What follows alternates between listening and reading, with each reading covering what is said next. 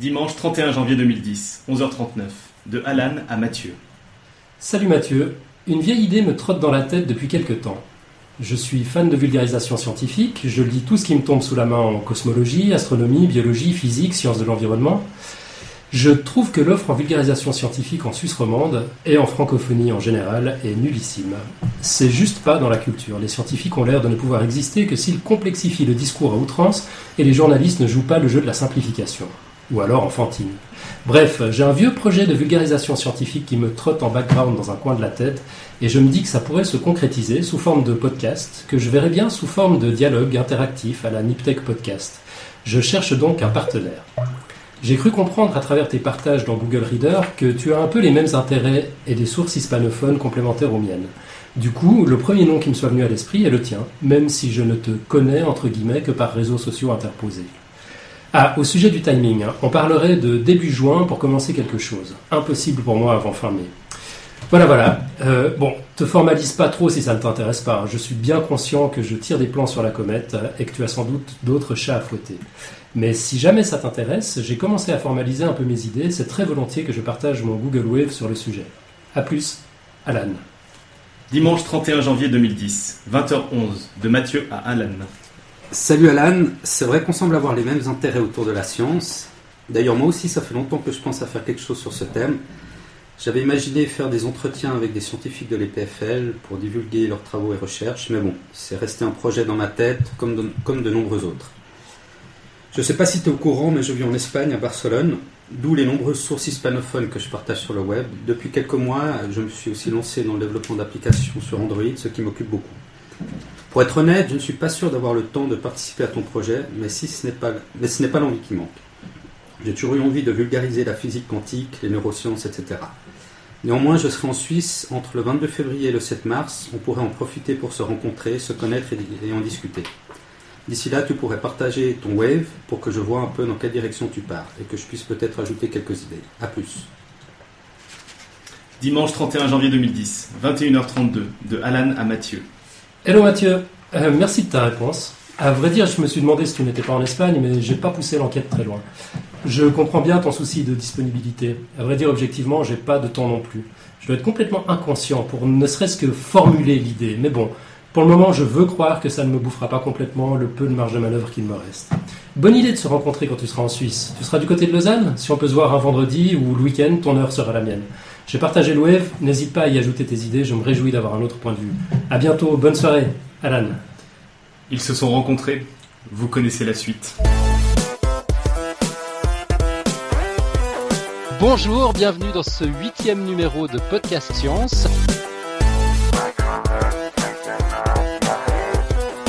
Bonjour et bienvenue dans ce podcast science numéro 9. Je réquisitionne podcast science. La podcast science, c'est vraiment à moi. À bas les vieux. Bonjour à tous, bienvenue dans ce nouvel épisode de Podcast Science, épisode numéro 14. Nous sommes le mercredi 21 mars et c'est le numéro 78 de Podcast Science. Podcast Science s'unit à Xirion dans un épisode qui risque de chambouler certaines idées bien ancrées dans nos consciences. Bonjour à tous, vous écoutez Podcast Science numéro 86. Vous êtes dans Podcast Science et c'est l'épisode numéro 97.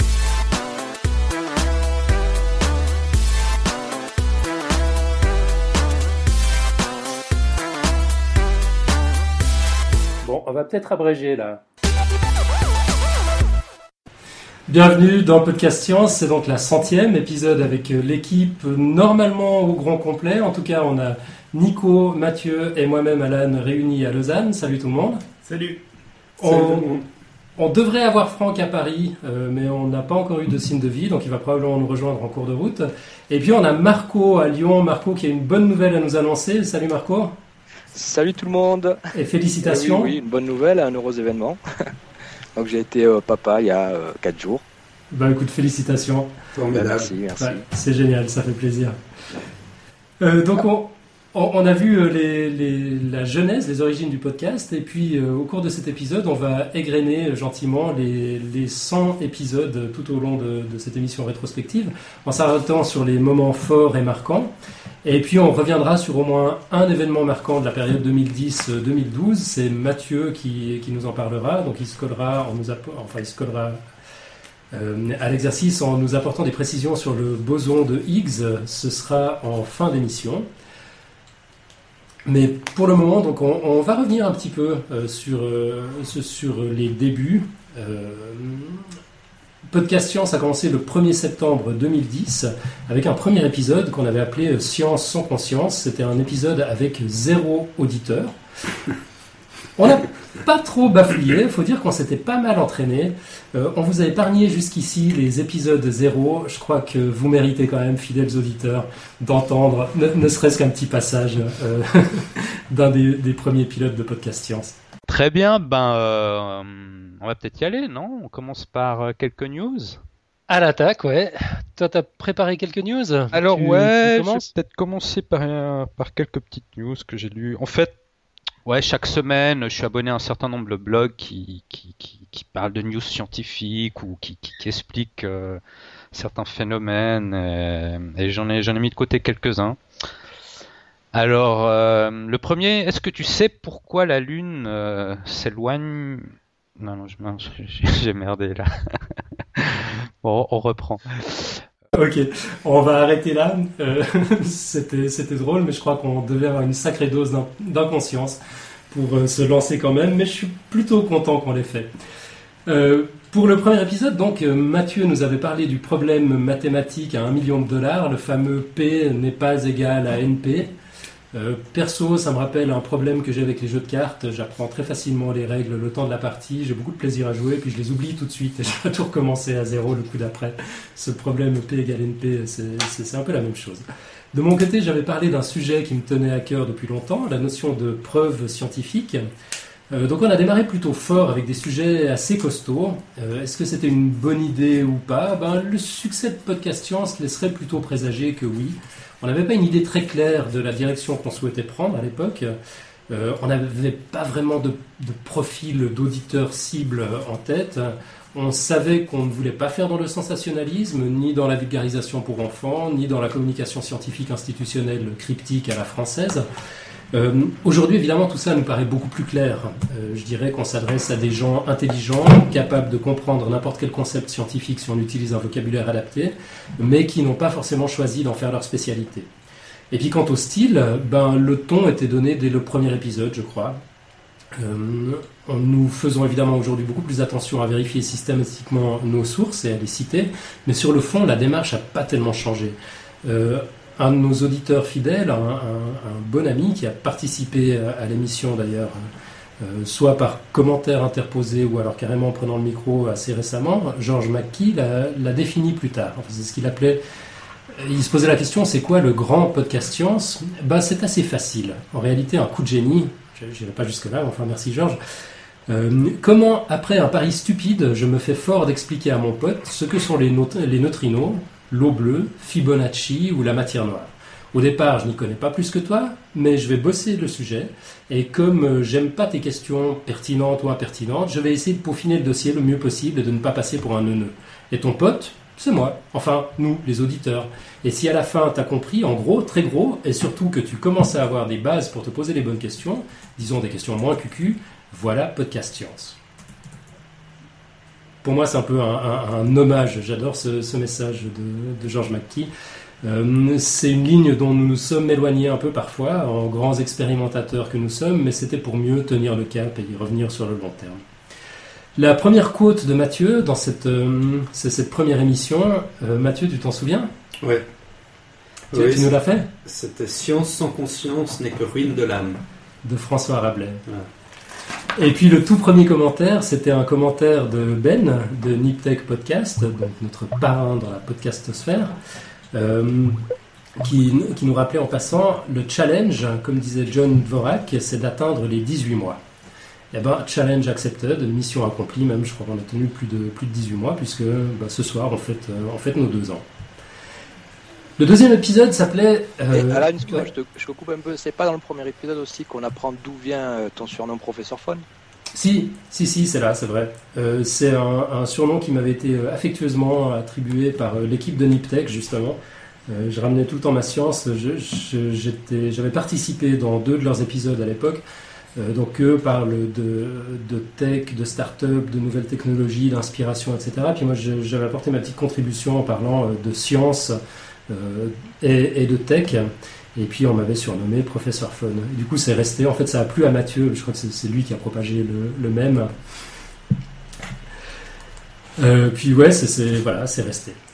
Donc deuxième épisode, c'était une semaine plus tard, le 7 septembre 2010. Euh, on avait commencé avec quelques news, dont l'une particulièrement creusée par Mathieu sur les promesses de l'ocytocine de synthèse.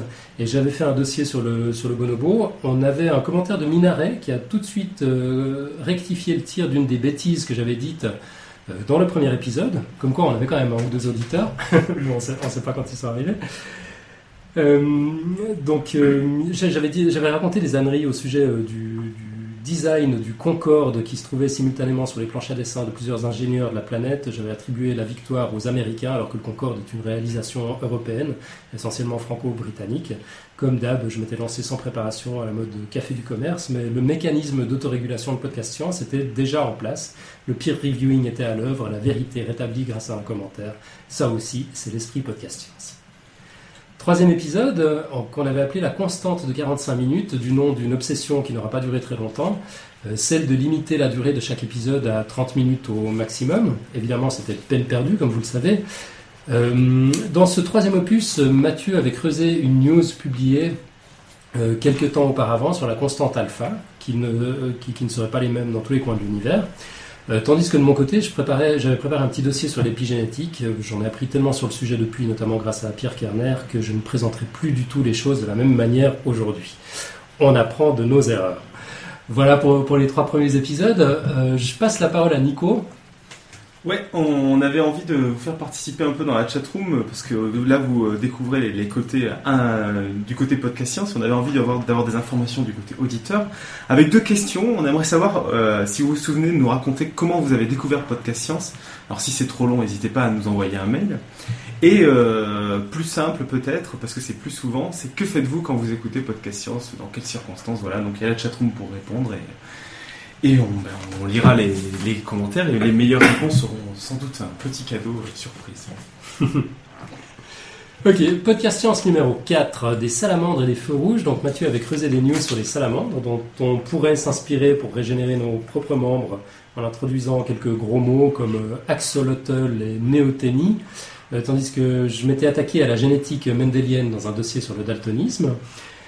Euh, podcast science numéro 5, c'était la réponse à l'ultime question de la vie, de l'univers et de tout, parce qu'il y avait un fait marquant qu'on n'a pas pu louper. On avait 42 fans sur notre page Facebook à ce moment-là, donc après 5 épisodes. Pour rappel, évidemment, 42, c'est la réponse à l'ultime question de la vie, de l'univers et de tout. Et les 42 fans à l'époque euh, étaient essentiellement des amis de notre prescripteur de la première heure, Xavier Durussel, à l'époque Xavier Agnès, qui est désormais, euh, enfin qui, était déjà fan au, cinquième épisode et qui nous faisait une promo d'enfer. Et euh, Mathieu, qui jusque-là avait surtout creusé quelques news qu'il avait glanées ici et là, bah, il a commencé à l'occasion de cet épisode à, se lâcher, à, nous offrir euh, des gros dossiers. Donc là, c'était la première moitié de son premier gros dossier, la théorie des cordes. Suivi la semaine suivante de la suite F1 du dossier sur la théorie des cordes, euh, il s'était déchaîné avec tour à tour la relativité générale, la mécanique quantique, le modèle standard, Théodore Kaluza, les constantes de la nature, la théorie M, les 11 dimensions, les multivers, le graviton, le Big Bang, le LHC. Un style était né, le style le dossier impossible de Mathieu. Euh, tandis que de mon côté, je poursuivais mon apprentissage de vulgarisateur scientifique à coups de boulettes en annonçant triomphalement euh, l'habitabilité de l'exoplanète Zarmina ou Gliese 581G qui a été remise en question une semaine plus tard et qui est encore discutée aujourd'hui. No comment. Juste deux secondes. On, je vous rassure tout de suite, on va pas passer les, 100, les 99 épisodes comme ça. Non, bien sûr. Bien sûr. Là, on fait un peu le point sur les, les premiers épisodes. Ensuite, on, on, avancera un peu plus vite et on écoutera quelques, quelques extraits. Euh, Mais les, dix premiers me paraissent quand même importants parce qu'ils ont vraiment donné le ton et l'esprit du podcast. Donc l'é- l'épisode 7, on l'avait appelé l'épisode maudit parce que c'était nos premiers problèmes avec Skype qui avaient pas trop mal fonctionné jusque-là. On faisait pas encore de live à l'époque. L'émission consistait juste en l'enregistrement d'une conversation Skype entre Mathieu et moi, additionnée d'un générique de début et de fin. Euh, et puis, bah, je commence évidemment dans cet épisode par m'excuser de m'être un peu trop précipité avec mon exoplanète stupide. C'est à partir de ce moment-là que j'ai commencé à vérifier mes sources euh, quasi avec la rigueur d'aujourd'hui. Euh, J'avais ensuite présenté un mini dossier sur le graphène, tandis que Mathieu parlait du test de la tâche chez les macaques. Et puis le podcast Science numéro 8, euh, il y avait déjà une nouveauté.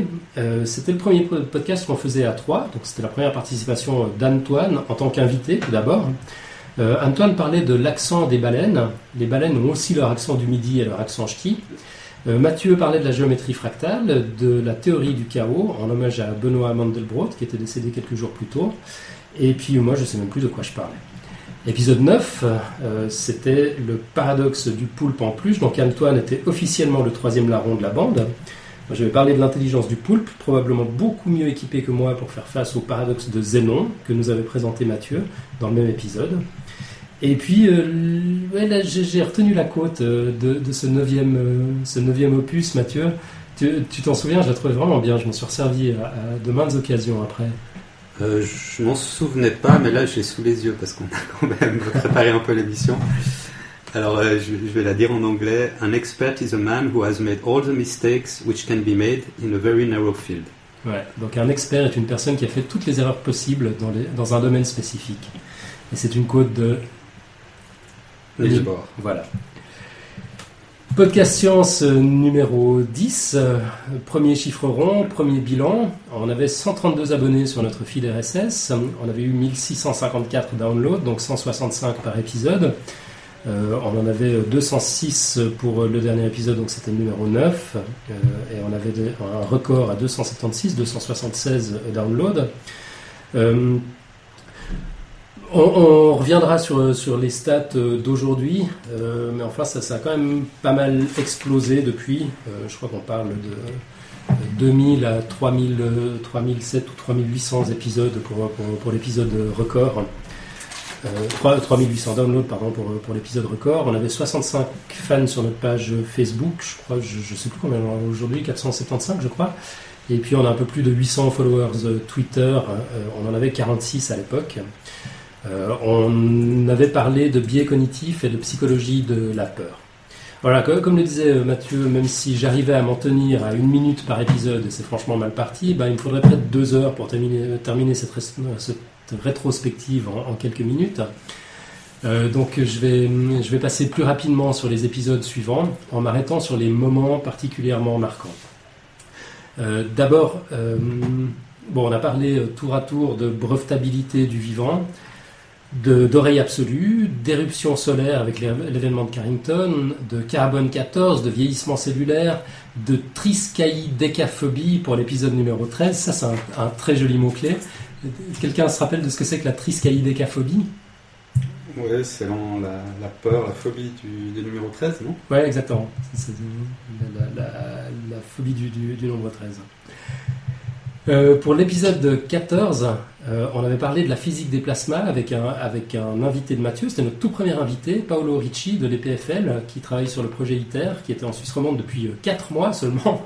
Il est italophone, mais il avait, il avait euh, assumé tout un épisode en, français. Il avait pratiquement pas parlé un mot de français jusque-là. Euh, merci d'ailleurs à mon fiston Léo pour la retranscription de cet épisode difficile, c'était pas évident. Euh, puis c'est un épisode qui a attiré notre premier troll, à qui nous devons indirectement, par pur esprit de contradiction de ma part, un, de mes épisodes préférés, c'était l'épisode numéro 25 sur le dénialisme scientifique, on, on va y revenir dans un instant. Puis entre-temps, on a parlé euh, hibernation, désinfection solaire de l'eau, où je me suis de nouveau ramassé en, disant des bêtises. On a également parlé de plasticité neuronale, d'interface cerveau-ordinateur, de la vallée de la Lune, ou du parc d'Ichi- d'Ichigualasto, par euh, Mathieu, qui était euh, ce jour-là notre envoyé spécial en Argentine. Et puis, on, avait évoqué à, à cette occasion-là les différences entre l'hémisphère nord, l'hémisphère sud, et je crois, Mathieu, que tu voulais revenir, euh, tu voulais profiter de la, centième pour, euh, pour revenir, donc euh, 83 épisodes de plus tard, sur, la, sur un mythe, euh, le mythe du siphon de la baignoire qui ne tournerait pas dans le même sens selon qu'on se trouve dans l'hémisphère sud ou l'hémisphère nord, c'est ça? Ouais, tout à fait. Euh, bon, c'est pas vraiment un mythe, mais en fait, je je sais plus si on en a parlé dans l'émission même, euh, quand j'étais en Argentine ou hors émission, mais vous savez que euh, dans l'hémisphère nord, on dit que dans l'hémisphère nord, l'eau qui, qui se vide dans un robinet ou une baignoire tourne dans, dans un sens anti-horaire et dans l'hémisphère sud dans un sens horaire. Alors moi j'avais fait le test euh, là-bas et je m'étais rendu compte ben, qu'en fait euh, dans l'hémisphère sud euh, ça tournait dans le même sens que dans l'hémisphère nord, ce qui m'avait un petit peu surpris. L'esprit scientifique de Mathieu. Et bon, j'avais pensé que j'allais. Enfin bon, j'ai pas cherché plus loin, finalement, ça m'a surpris, mais ça m'a quand même toujours un peu trotté dans la tête, et voilà, j'ai la réponse. Alors bon, juste pour rappel, la force de, Coriol- de Coriolis, c'est la force qui, est appliquée justement quand, l'eau tourne pour se vider euh, dans, dans un, dans une baignoire ou un lavabo, et c'est une force qui est due à la rotation de la Terre. Alors en fait, cette force, on peut la, la voir euh, bien avec des phénomènes atmosphériques comme les cyclones et les ouragans. C'est-à-dire que les cyclones et les ouragans dans l'hémisphère nord, ils vont tourner dans un sens anti-horaire, donc dans le sens inverse des aiguilles d'une montre, et dans l'hémisphère sud, ils vont tourner dans, dans le sens horaire. Mais alors on peut se dire, ben, voilà, pour une baignoire ou un lavabo, ça va être la même chose. Ouais. Eh bien non, parce Ah. que euh, la- ce qu'il faut savoir, c'est que la force de Coriolis est très faible. Euh, pour, pour, pour avoir du temps pour influer sur le sens de rotation de l'écoulement de, de l'eau dans un lavabo ou une baignoire qui se vide. En fait, il y a- d'autres causes qui peuvent rentrer en compte et agir sur le sens de rotation de l'eau. Par exemple, la forme et la géométrie du lavabo ou de la baignoire peuvent avoir un- une influence. Il y a aussi des micro-courants qui peuvent se générer, des micro-courants d'eau créés lors du remplissage ou lors aussi on agite un petit peu, l'eau qui est, qui est dans la baignoire. Euh, il y a des petites irrégularités en superficie qui peuvent aussi avoir leur influence. Euh, la position plus ou moins centrée du robinet ou du siphon d'écoulement a aussi une influence. Et d'éventuelles rainures dans le tuyau d'écoulement aussi. Donc, euh, pour toutes ces raisons, euh, quand on est dans l'hémisphère sud, l'eau ne tombe pas forcément dans le sens horaire, et quand on est dans l'hémisphère nord, l'eau ne tombe pas forcément dans le sens anti-horaire. Et juste pour terminer, il y a, une vidéo assez drôle parce qu'il y a sur l'équateur, il y a un type qui sur YouTube, il y a une vidéo que vous trouvez facilement, on la mettra, on pourra la mettre sur le, site de Podcast Science. En fait, il y a un type pour les touristes sur l'équateur qui a une baignoire, non, un lavabo portable. Et puis il, il essaie de montrer aux touristes que s'il va juste au-dessous de la ligne de l'équateur, ça tourne dans un sens et juste au-dessus dans un autre Ah sens. ouais, excellent. Donc il montre ça, tout ça, ça marche très bien, mais on voit très bien que des fois il, il- il trempe Il un peu la main dans l'eau, ouais, il aide c'est un ça. petit peu en, en donnant une pichenette dans un sens ou Ouais. dans l'autre pour que ça aille dans le sens qui l'intéresse. Donc euh, voilà, c'est assez drôle. Donc voilà pour la force de Coriolis. Ok, encore un mythe qui s'effondre. Quelques premières C'est réponses une là idée euh, qui est vraiment très répandue en plus. hein. Quelques premières réponses. Donc bon, euh, il y a d'abord juste un... dans les pendant que j'écoute, euh, j'ai repéré un qui est amusant. C'est pendant que j'écoute, je joue à Minecraft. Ça parlera aux concernés. Et sinon, euh, comme on, on va sans doute faire l'année prochaine, c'est Alan qui un jour va y arriver un dossier sur le multitasking. Euh, ben là, c'est marrant parce que la plupart des gens écoutent en faisant autre chose. Donc, il y a pas, pas mal de gens dans les transports. Actuellement, Pingouin écoute en faisant du repassage. Donc euh, voilà, c'est. euh, Et dans les transports, c'est amusant. On avait eu une anecdote euh, par mail de quelqu'un qui s'était fait tous les dossiers de podcast science et que ça calait pile avec son temps de trajet professionnel. Exactement. Donc, Ouais, ouais. Voilà. Bon, on avait quelqu'un d'autre, c'était dans les premiers épisodes aussi, qui restait dans le parking de son entreprise le temps que l'épisode se, se termine. c'est assez marrant. Ok, si on reprend le, fil de notre rétrospective, donc on est, assez rapidement arrivé à la première trêve de Noël, euh, trêve de Noël pardon, euh, et la reprise avec un Mathieu très en forme qui s'est attaqué aux constantes fondamentales de l'univers, un des épisodes les plus populaires du podcast. Euh, je ne vais pas vous donner le nombre de, téléchargements euh, parce que Nico va encore nous lancer un- un petit quiz sur, sur la question dans un moment. Euh, il y avait également une interview de Lucille dans cet épisode, notre illustratrice de choc, dont nous avons célébré l'arrivée à cette occasion-là avec une magnifique première illustration sur la plasticité neuronale pour l'épisode 16. Et puis euh, nous égrénons encore euh, les paradoxes temporels, l'effet placebo, la loi de Benford, la loi de Stigler. Est-ce que, est-ce que quelqu'un s'en rappelle? Oui, oui, la loi de Stigler, je l'avais cité plusieurs fois. Ouais, c'est toi qui avais lancé le truc, ouais. C'est quand on attribue à une découverte à une personne qui n'est pas la, la personne originale euh, de la découverte. Ouais, c'est ça. Ce que tu nous avais dit, c'était qu'une une découverte scientifique ne porte jamais le nom de son auteur. Ouais. bah, jamais? Je pensais pratiquement jamais. Ça, ça doit être une de ces lois empiriques. Euh, on a parlé du bâillement, de la langue dans laquelle pensent les sourds, euh, du clonage des mammouths laineux, de l'ADN mitochondrial. On a eu droit à un nouveau dossier impossible de Mathieu sur l'origine de l'univers. On a parlé de l'effet muesli, de la physique des bulles de champagne, de la formation des éclairs, de l'acupuncture. Et enfin, on est arrivé à mon épisode chéri sur le dénialisme scientifique. Nous avons eu la chance de recevoir Pascal Dittelme, le président d'Oxyromandie. C'est l'homme qui, malgré les menaces, a dénoncé les fraudes pseudo-scientifiques de, Philippe Maurice. Euh, on a réfléchi à quels extraits on avait envie de passer un peu les uns et les autres, et moi j'avais envie de revenir là-dessus. Écoutez, j'ai écouté votre euh, exposé avec beaucoup d'intérêt. Je suis entièrement d'accord avec vos conclusions. Cependant, euh, je pense qu'il ne faut pas euh, banaliser le phénomène du dénialisme. J'appelle ça dénialisme, hein, c'est le terme que j'utilise. D'accord, plutôt que négationnisme ou Oui, révisionnisme. négationnisme, ça, des- disons, en fait, le négationnisme, le révisionnisme sont des formes de dénialisme. Pour moi, le dénialisme, c'est un terme plus générique qui Oui. englobe d'autres choses. Et euh, euh, négationnisme a une connotation historique euh, euh, qu'on connaît, euh, révisionnisme aussi. Euh, là, on parle du dénialisme scientifique. Euh, non, ce, ce dénialisme a, a des conséquences qui sont dramatiques.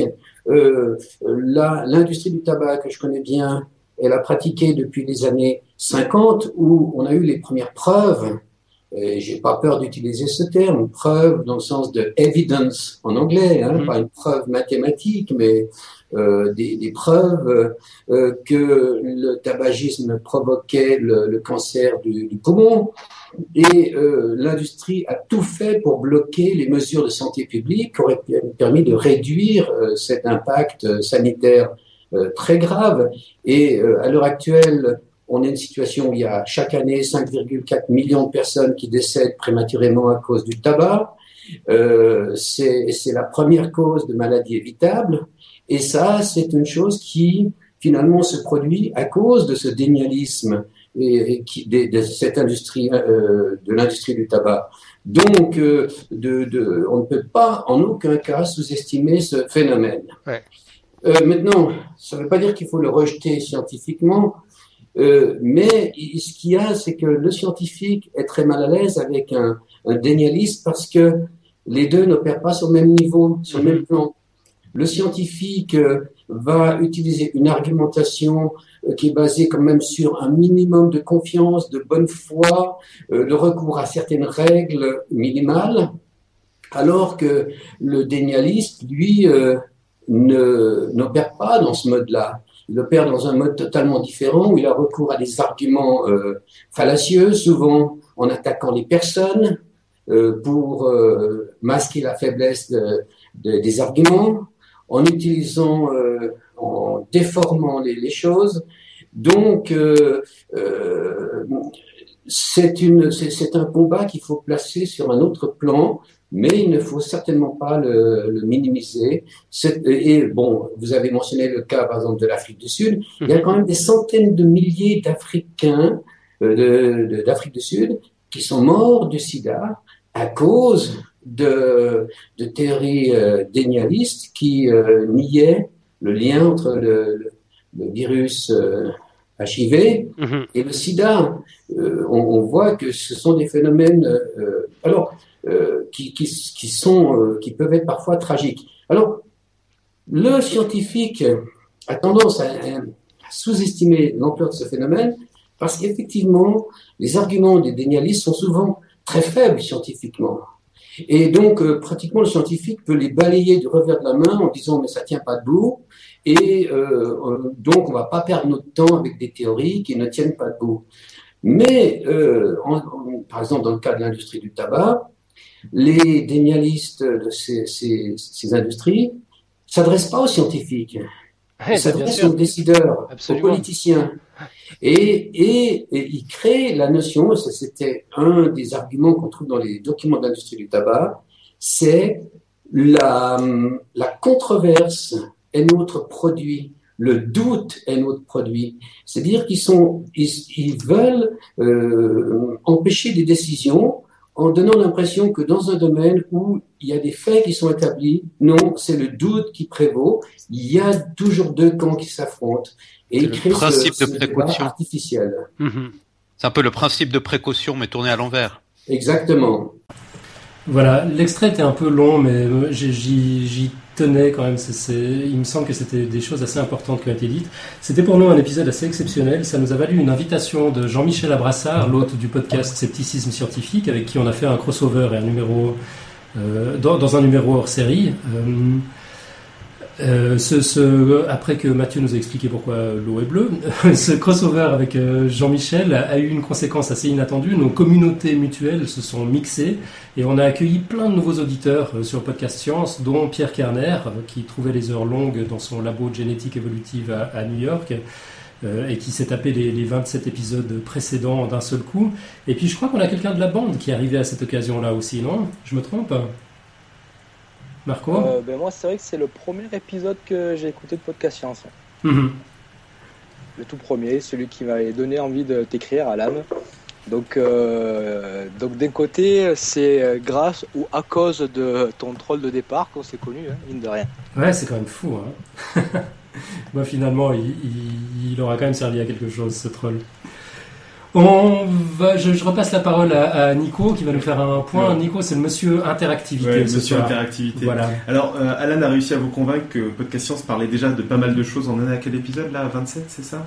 Là, on en 28. est, ouais, euh, 25. Donc à l'épisode 28, Podcast Science parlait déjà de pas mal de choses. Et entre autres, ben, on met dans chaque dossier des tags, des mots-clés. Donc je vais vous en citer quelques-uns. Et le but du jeu, c'est d'essayer de nous dire de quel dossier ça vient. Euh, donc, euh, donc voilà. On a par, par exemple parlé de Opalka. Donc je vous dis pas plus sur ce que c'est, euh, je vous laisse trouver. On a parlé de prosopagnosie, qui ça, il faut savoir que c'est le, le mot-clé qui amène le plus de gens euh, sur le site internet de Podcast Science, donc c'est quand même, euh, c'est quand même la classe. C'est ma petite Bravo. fierté, ça. Bravo, ouais, je savais pas. Après, on a parlé de n'importe quoi aussi. On, on a Donc, parlé n'importe quoi, c'est un n'importe mot-clé. quoi, c'est un mot clé. D'accord. De Big Rip et peut-être euh, le plus étonnant et donc euh, trouvé, c'est cheminade qui a été évoqué dans un dossier de podcast science. Donc, euh, je vous laisse retrouver quel dossier. Ok, on reprend le, fil de notre, de notre histoire. Donc, on a encore abordé euh, tour à tour la bosse des maths, les bactériophages, la mémoire, hein, où Antoine a réussi à me faire chanter le générique de Goldorak pour me démontrer que je ne l'avais pas oublié.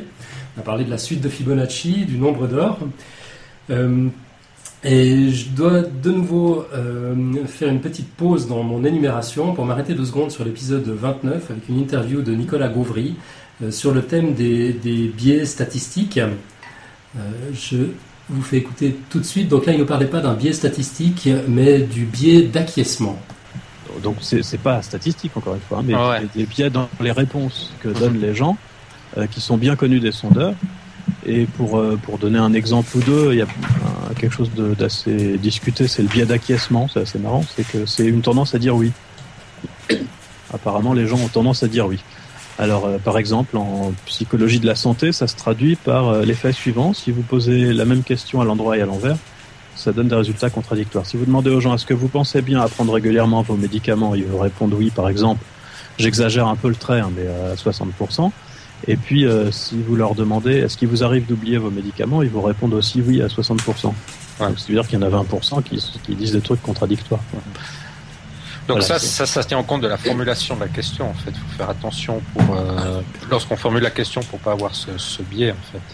Voilà, quand on fait des expériences avec des ou des questionnaires euh, en psychologie, qu'on les fait sérieusement, par exemple, si ça doit être, euh, si ça doit faire un test qui va être validé ensuite. En général, chaque question est posée deux fois, une fois à l'endroit, une fois à l'envers, pour euh, pour annuler l'effet de le, le biais d'acquiescement. Mais il y a plein d'autres biais euh, qui interviennent, euh, notamment, alors si si c'est en face à face, la- l'allure de la personne qui pose la question est très importante.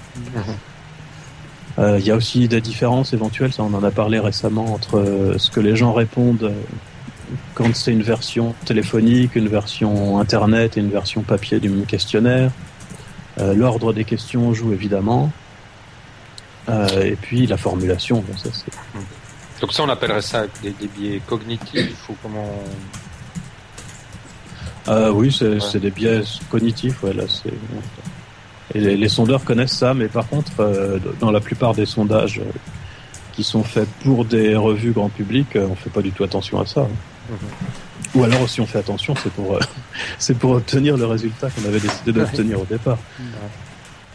Euh, donc ça c'est un tout petit extrait de, de l'épisode 29. C'était une interview. Bon, on- on n'avait pas été super bon sur ce coup-là. On je- En la réécoutant, je me suis rendu compte qu'on avait un peu des, des- des problèmes dans la préparation. Euh, mais n'empêche que c'est super intéressant à écouter parce qu'il a vraiment cassé des, des tas d'idées reçues. Euh, Ah, moi j'avais adoré aussi cet épisode. Et puis en général, j'ai toujours adoré les, les- les podcasts de Nicolas Gauvry là, qui interviennent dans, dans le podcast Scepticisme Scientifique. Et euh, c'est vrai que je trouve génial à chaque fois euh, ces, ces podcasts. Il m'a appris plein de trucs. C'est dingue, hein. Ouais, ouais. et plein de trucs pour développer un peu l'esprit critique. C'est vrai que c'est des, des- des choses euh, euh, sur, les, sur les mathématiques, les statistiques. on est quand même assez mal euh, munis euh, pour, pour, les, pour les appréhender. quoi. Exactement. Euh, je me souviens par exemple de, de, euh, du paradoxe des anniversaires. quoi. C'est un truc, euh, à chaque fois que je la pose à quelqu'un, piège toujours des, des, des résultats de 5%, euh, 10%. Alors, oui, bon, je sais pas si tout le monde connaît le paradoxe des anniversaires. Euh, écoute, on peut, on peut le réécouter. Euh, c'est Xavier Durussel, enfin il s'appelait Xavier Agnès encore à l'époque, qui était venu nous en parler, euh, parce que Nicolas Gauvry avait écrit un livre là-dessus. Xavier l'avait gagné à un concours qu'on avait organisé, puis il était venu nous, nous- nous le présenter. J'ai j'ai plus le numéro en tête maintenant, mais on, on va y venir dans, dans, dans un instant. D'accord, bon, on en reparlera plus tard. Ouais, je crois que Nico va nous refaire un petit point sur. euh, Ah ben alors oui, le petit point c'est que la chatroom a été très très forte, donc quasiment tous les mots-clés en fait, sauf un, ont été trouvés. C'est-à-dire que fort. donc Big Rip c'était dans le podcast science numéro 22 euh, sur l'histoire de l'univers, c'est Cédric qui a trouvé en premier. Euh, Prosopagnosie c'était euh, Pingouin qui a trouvé que c'était dans l'épisode 98. Opalka dans l'épisode 74, c'est Mantine qui a trouvé.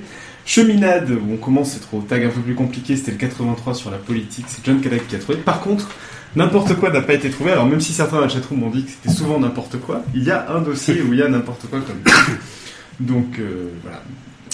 Est-ce qu'on peut dire, oui, on peut donner un indice, c'est que c'est un dossier récent. Ouais, on donnera bientôt un deuxième indice. C'est ça. Ok, là on en est déjà au 1er avril, où on a déconné un petit peu, c'était déjà une habitude. Euh, et puis Mathieu a remis la compresse avec un autre blockbuster, c'était la matière noire. Disparition d'Antoine, euh, qui devait revenir après quelques semaines et qui finalement n'est jamais revenu. Et puis on a parlé euh, tour à tour de rayonnement électromagnétique, des mystères du popcorn, il n'y avait aucun lien entre les deux. Euh, et puis on a revu euh, légèrement la formule à l'occasion de l'épisode 33. Euh, on a décidé de faire le dossier en premier et le blabla plus tard, à la demande générale, euh, ce qui a donné des épisodes quand même vachement mieux structurés. Je suis assez content qu'on l'ait fait. Euh, et puis le dossier donc, qui a inauguré cette nouvelle formule, c'était un dossier de Mathieu sur la synesthésie. Quelqu'un se rappelle de ce que c'est que la synesthésie? Mathieu, t'as pas le droit de parler. Euh, alors oui, je m'en souviens très bien. Celui-là, il m'avait marqué puisque j'étais euh, à ce moment-là, j'étais en train de rattraper mon retard dans la série euh, Heroes. Et il y a justement un personnage qui est synesthète dans, dans Heroes, c'est-à-dire qu'elle, elle, comment dire, elle voit les sons en fait en couleur. Eh, Exactement, c'est vrai. ouais. C'était un personnage sourd qui jouait du violoncelle, hein, si j'ai bonne mémoire, euh, mais qui du coup pouvait voir ce qu'elle ce qu'elle jouait. Bon, c'est peut-être un cas un peu extrême de, de synesthésie. Mathieu nous avait nous avait montré qu'il y avait, d'autres choses. Mais toi, ça, ça t'avait marqué euh, quand, on en a parlé euh, rapidement en préparant l'émission. euh, je crois que c'était aussi sur euh, le, niveau de fiabilité des, perceptions, quoi, que ça que, ça t'interpellait. Oui, parce que d'un côté, euh, pourquoi quelqu'un qui verrait, par exemple, qui verrait les sons, euh, euh, pourquoi euh, serait-il plus dans le faux que nous qui les entendons avec nos oreilles, quoi enfin, euh, Au niveau de l'interprétation, pourquoi serait-il plus dans le faux, quoi C'est, Mhm. euh, Je sais pas, ça m'avait euh, amené à des réflexions comme ça. euh, en fait, euh, qu'est-ce, qu'est-ce que la réalité? Bah, c'est marrant, excuse-moi, c'est marrant que tu dises ça, Marco. Tu verras la côte à la, à la fin de, de l'épisode. euh, va rejoindre un peu ce que tu es en train de dire là. Et il me semble, bon, c'est de mémoire, donc ça ne doit pas être très fiable, que, que tu avais dit, Mathieu, pendant l'épisode sur la synesthésie, que les, les synesthètes se rendent pas compte qu'ils ont un truc particulier. Euh, Eh ouais, forcément, si on leur dit pas que. Pour eux, c'est normal, euh, quoi. tout le monde voit pas comme eux euh, des couleurs sur des chiffres comme ça, forcément. ouais. Mhm. Ouais, c'est épatant. Je, je vois Nico qui, euh, qui s'agite beaucoup, qui a l'air de crier victoire, euh, comme s'il avait vécu son moment de Reka. Il s'est passé quelque chose dans la chatroom? Ah non, mais ça y est, le dernier, euh, le dernier tag est tombé. C'est Florian qui a trouvé que c'était l'épisode 94, n'importe quoi, euh, sur euh, les sciences de l'autoroute. D'accord. Ok. Étonnant, parce que c'était intéressant pourtant. Oui, oui, mais c'est pour la deuxième partie du dossier, je pense. J'avais dit n'importe quoi. non, venez tag. Donc, euh, ouais, c'est Florian qui a trouvé. On en a d'autres. hein. On avait Abiogénèse, si vous voulez essayer de trouver. Il y a Anodante, Allométrie, euh, Agnat. donc, Agnat. euh, Agnat. Ouais. Voilà, donc si vous avez envie de trouver aussi les dossiers suivants, euh, Et ça, c'est que les A. On peut aller jusqu'à Voilà. Z comme ça. on peut aller jusqu'à Z comme ça. Euh, reprise du, de notre flux. Épisode 34, on avait parlé de chimie avec Marc Montangero, qui est prof de chimie au gymnase, c'est-à-dire au lycée de Morges en Suisse, euh, qui, à l'occasion de l'année de la chimie, avait lancé une initiative assez cool. Il faisait une expérience de chimie en deux minutes par semaine en vidéo sur un, un site euh, qui s'appelait chimie.ch slash nul. Euh, pour ceux qui se posent la question, 2012, vous savez ce que c'est comme année internationale? Chimie Bah non, justement pas. C'était, ça, c'était 2011. Alors j'ai, j'ai dû chercher. hein. C'est l'année internationale de l'énergie durable pour tous. Raison pour laquelle personne n'en a entendu parler, j'imagine. Eh, C'est exactement ce que j'allais dire, c'est pour ça que j'en ai jamais entendu parler. Bah voilà, ouais. Euh, S'en suivent une longue série, euh, euh, grosso modo sans histoire. On a parlé de, de choses intéressantes, de caféine, d'énergie noire, de tests ADN, de la lumière. Et puis c'est là justement que Xavier et Agnès, euh, désormais du Russell, est venu nous, nous présenter le, le livre de, de Nicolas Gauvry. Marco, je crois qu'il y a un truc qui t'avait frappé dans l'épisode sur la caféine. On va juste en... La caféine, c'est vrai, ouais. Alors, c'est un épisode au début je l'écoutais en me disant pourquoi pas, et puis j'avais été surpris d'apprendre que la caféine et la théine sont en fait la même molécule. Alors, c'est un truc que je ne savais pas du tout, et euh, c'est vrai que ça m'avait bluffé. C'est exactement le genre de truc que, que vraiment j'a- j'adore apprendre, tu vois, que des choses de, de tous les jours euh, où tu t'es jamais posé la question, et en fait, tu apprends que c'est la même chose. Mhm. Je me rappelle que moi, génial. je me rappelle que ça m'avait beaucoup surpris aussi. Et puis, bah, Marco, justement, c'est à peu près à cette époque-là que, euh, que- qu'on a reçu un message euh, sur, sur Podcast Science euh, d'un certain Marco. C'était le 24 mai 2011. Et tu, tu, tu l'as sous les yeux, tu peux nous dire ce qu'il disait? Ouais, le 24 mai 2011 déjà, ouais. Donc ouais, alors j'avais dit bonjour, euh, parce que je dis bonjour au début. Donc bonjour, je suis un amateur de science et j'ai découvert sur iTunes vos podcasts que je trouve de très bonne qualité et permet de, de revoir ou étoffer sa culture scientifique. Donc tout d'abord, félicitations pour la qualité de vos podcasts. Donc en tant que nouveau fan, je vous contacte pour vous proposer de vous soumettre un sujet que je pourrais rédiger et vous transmettre afin que vous le présentiez en podcast. Ce sujet, ce sujet concernerait les arguments créationnistes ou anti-darwiniens. En effet, j'affectionne particulièrement l'étude de l'évolution du monde vivant et je me suis aperçu qu'il y avait une sorte de montée d'une pensée anti-évolutionniste, notamment sur Internet. Peut-être connaissez-vous euh, Yahya, auteur de nombreux sites de propagande créationniste. Je me suis dit alors qu'il serait intéressant de faire un sujet sur la réfutation de pseudo-arguments que l'on entend ça et là de la part des créationnistes et apporter une meilleure idée du déroulement de l'évolution des espèces qui semble très mal comprise par les non-initiés. Entre parenthèses, combien de personnes ont à l'esprit l'idée euh, reçue que l'évolution est une chaîne linéaire ou un mécanisme euh, pyramidal du moins bien vers le mieux avec l'homme au sommet Donc si cela vous intéresse, je peux vous faire un papier et libre à vous d'en faire un sujet. Prenez cela comme une simple proposition, vous êtes absolument libre de ne pas être intéressé. Cordialement, Marc. Ouais. C'est, une, une- Donc voilà, c'est vrai que j'avais écrit ça en fait. Je venais d'écouter euh, votre le, le- le podcast sur le dénaïf scientifique et puis euh, bon voilà, je me suis dit pourquoi pas proposer ça. Euh, voilà, j'avais euh, envie qu'on parle un peu de de- d'évolution et des arguments euh, créationnistes. Je me suis dit euh, bon si euh, si ça peut euh, aider au moins une personne euh, après avoir euh, des arguments pour réfuter les, créationnistes, voilà, ça serait une victoire. Ouais. Et tu penses, on est, avec un mail pareil, si on a sauté sur l'occasion. bon, d'ab- d'abord, je trouve assez rigolo, tu l'as signé Marc, mais ton, ton, ton username, ou je sais plus ce que c'était, c'était le nom dans ton adresse email, c'était Marco. Du coup, moi, ça m'est resté. T'es devenu Marco, en fait, sur le podcast. oui, c'est vrai. c'est vrai. Bon, voilà, tu peux faire ton coming out. En réalité, tu t'appelles Marc. Alors aussi pour, pour la petite histoire, c'est que moi je n'avais pas du tout alors l'intention de passer euh, faire un podcast et puis euh, c'est vrai que tu m'avais répondu, tu m'avais proposé de euh, carrément le présenter. Alors bon, j'ai petite montée de stress sur le coup et puis après j'ai dit bon, je vais passer pour un petit joueur si si je si je dis non. Donc euh, voilà, j'ai j'ai euh, j'ai j'ai pris mon courage à deux mains, j'ai accepté. Et puis euh, bon, ça fut difficile, mais ça s'est passé. Ouais, mais qu'est-ce qu'on est content que tu l'aies fait? Parce que c'est vrai qu'il n'y avait pas un mot sur le fait que tu passes à l'antenne dans ton premier mail. Euh, ta proposition, c'était de rédiger un dossier, et puis ouais, comme tu l'as dit, libre à nous d'en faire un sujet éventuellement. Mais on n'allait pas, on n'allait pas laisser passer ça comme ça. On a senti la recrue, la, la, perle rare. Il fallait absolument qu'on mette la main dessus. on la perle rare, exagérant. Ah, J'insiste. en parlant de perle rare, on a Nico qui s'agite une nouvelle fois. Alors, comme on parle de Marco et qu'on parle d'arguments contre les créationnistes, etc. Euh, j'ai mis une image sur la page du live et il y avait une image cet après-midi sur Twitter euh, un peu bizarre avec peut-être que tu peux plus nous en parler Marco parce que ça a fait l'objet d'un concours d'essayer de deviner quel était cet animal étrange qu'on a mis euh, en image. Tu vois de quoi je parle ou pas? Ah oui, le, le, le crocodoc. Le crocodoc, c'est ça. Oui, oui. Euh, alors ça, si je me souviens bien, c'était euh, en fait lors d'une émission aux États-Unis. C'était un débat télévisé sur est-ce que Dieu existe? Et il y avait un acteur américain qui était dans je sais plus quelle série et je je sais plus son nom, quand il s'appelle, Kirk Cameron. Kirk Cameron, donc, qui, euh, qui lui est un, procréationniste. Et il avait montré une photo, en fait, d'un de, animal euh, qui était euh, avec un corps de canard et une tête de crocodile. Et, il avait dit, voici la preuve que, je crois un ça, que Dieu n'existe pas.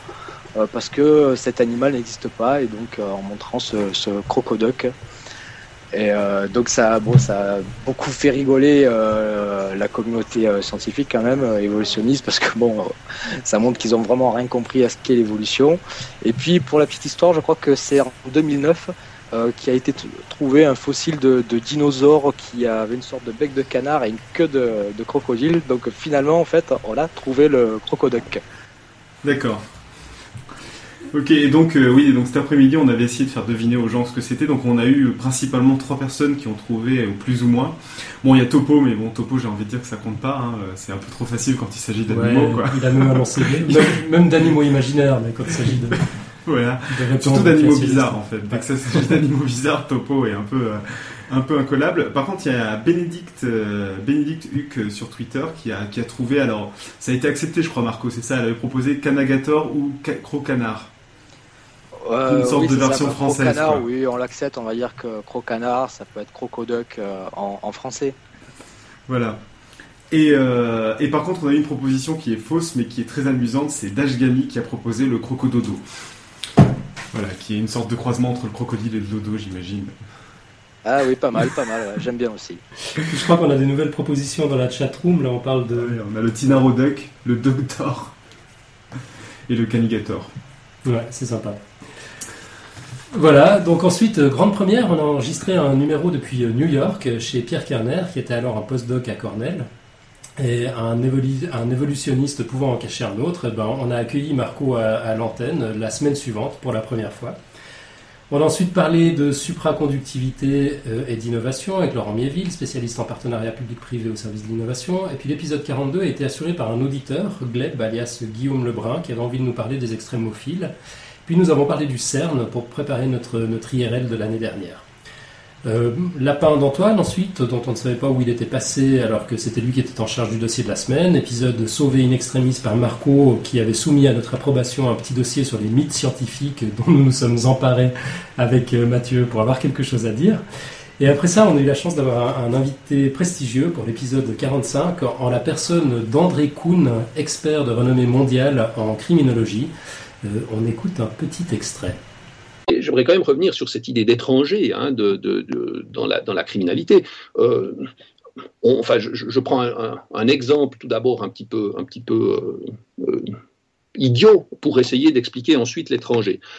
nous savons aujourd'hui euh, très clairement que les adultes de plus de 175 cm commettent beaucoup plus d'infractions que les adultes de moins de 175 cm. Hein. donc c'est très clair. À partir de là, on peut se dire bon ben on va faire une politique, euh, une politique criminelle qui consisterait à couper les jambes des gens les plus grands. on pourrait envisager ce genre de choses. Mais si on y réfléchit un tout petit peu plus, on observe que les gens de plus de 175 cm, eh bien, ce sont majoritairement des hommes et les gens de moins de 175 cm, ce sont majoritairement des femmes. Et donc, c'est la différence homme-femme qui, qui, est, qui est significative, ce n'est évidemment pas la taille qui va euh, jouer un rôle dans l'explication dans de la criminalité. Mhm. Et pour les étrangers, c'est exactement la même chose. La variable étranger, comme la variable taille dans, dans, dans ma relation que j'ai faite avant, la variable étranger, elle est complètement contenue dans les variables sexe, âge, euh, niveau socio-économique et niveau de formation.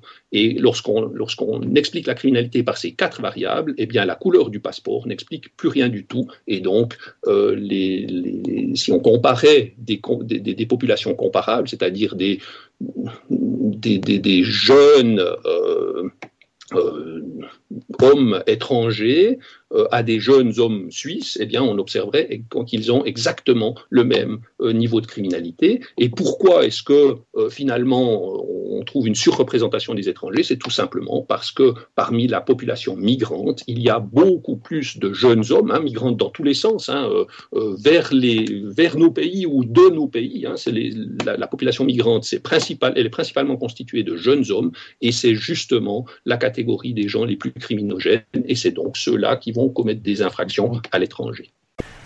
Voilà, il me semblait important là aussi de, repasser un petit extrait. Il y a encore un, nombre d'idées reçues qui ont été démolies, complètement démontées de, manière systématique et parfaitement rigoureuse par André Kuhn pendant cet épisode.